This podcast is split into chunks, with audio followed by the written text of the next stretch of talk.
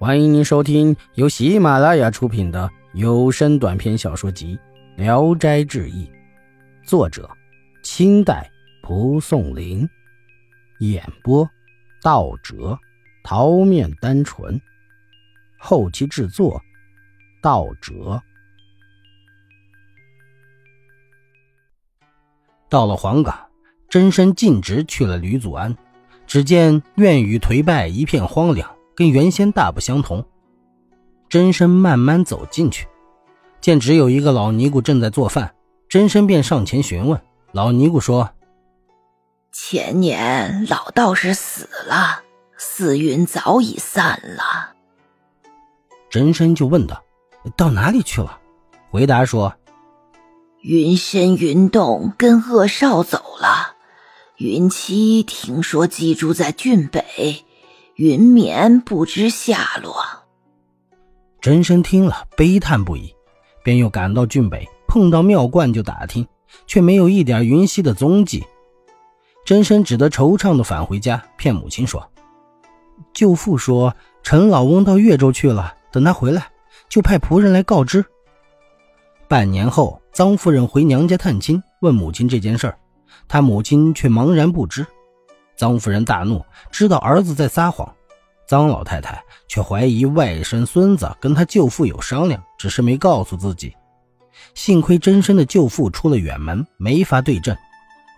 臧夫人到连峰烧香还愿，在山下住宿。睡下后，店主人又来敲门，送进来一个女道士，同宿一屋。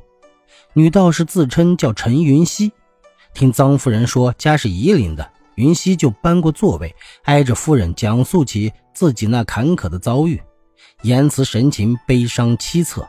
最后又说：“我有个姓潘的表兄，跟夫人是同一个地方的，麻烦夫人托您的子侄们去告诉他，就说我现在暂住在七鹤观师叔王道成处，天天受苦，度日如年，让他早点来看看我，不然恐怕错过这个机会。”以后就难以见面了。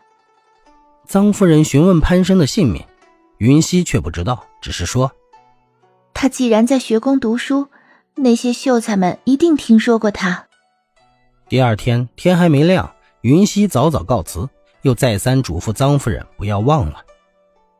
臧夫人回家跟儿子提起这件事儿，真身跪在地上说：“实话告诉母亲，那个潘生就是儿子呀。”臧夫人问之缘故，大怒道：“不孝之子，在尼姑观行淫，以女道士为妻，传出去还有什么脸面见亲戚朋友？”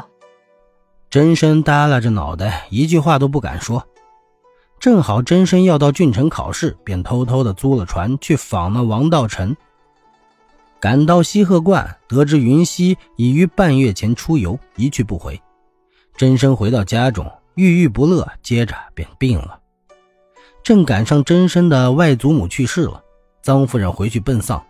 出殡后回家的路上迷了路，来到一个姓金的人家，一打听，还是自己的族妹家。金家请臧夫人进屋。臧夫人见到堂内有个少女，约十八九岁，长得秀雅无比，真是从没见过这样漂亮的少女。臧夫人常想找个美丽的儿媳妇，好安慰儿子。见到这个少女，不禁心动，便打听她的情况。族妹说：“这是王家的女儿，金家的外甥女，双亲都已去世，暂时寄居在这里。”臧夫人问道：“婆家是哪里？”族妹回答说：“还没有。”臧夫人握着那少女的手，跟她说了几句话，见她神情娇婉，心中更加高兴，便在金家住了一晚。私下把自己的意思告诉了族妹，族妹说：“这事很好，只是这姑娘自视很高，不然怎会拖到现在还没婆家？容我慢慢和她商量。”臧夫人叫过少女同床而睡，二人又说又笑，十分高兴。少女自愿认臧夫人为母，夫人欢喜，请她同去荆州，少女更加高兴。第二天，臧夫人带着少女同船返回。回到家后，真身仍然卧病在床。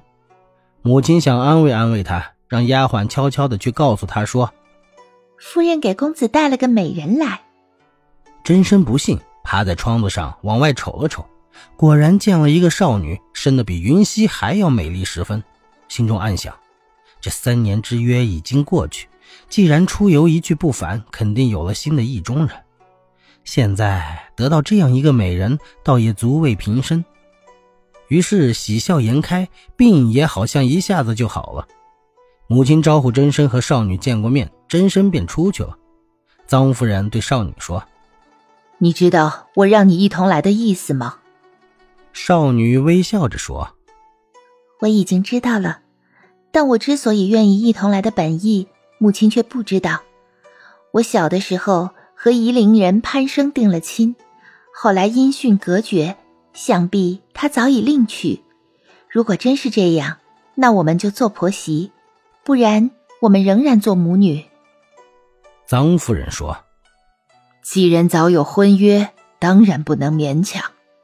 只是前些年我在五祖山时，就有个女道士打听潘生，现在又是潘生，可夷陵的氏族大家并没有姓潘的。”少女惊讶的问：“那次在莲峰下住宿的是母亲吗？”打听潘生的那个女道士就是我啊！曾夫人恍然大悟，笑着说：“哈哈，如果是这样，那么潘生早就在这里了。”少女问：“在哪里？”夫人命丫鬟领着她去问真神。真神大惊，问道：“你是云溪？”少女问道：“你怎么知道的？”真身讲了实情，说当初冒姓潘是跟他开了个玩笑。少妇知道潘生就是真身，害羞的不说话了，忙回去告诉了夫人。夫人问道：“你怎么又姓王了呢？”云溪回答说：“我本姓王，我的师傅很喜欢我，认了我做女儿，我便改姓了师傅的姓。”张夫人也很高兴。择了吉日，为儿子和云溪成了亲。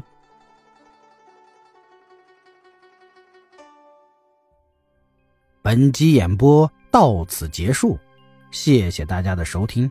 喜欢请点赞、评论、订阅一下。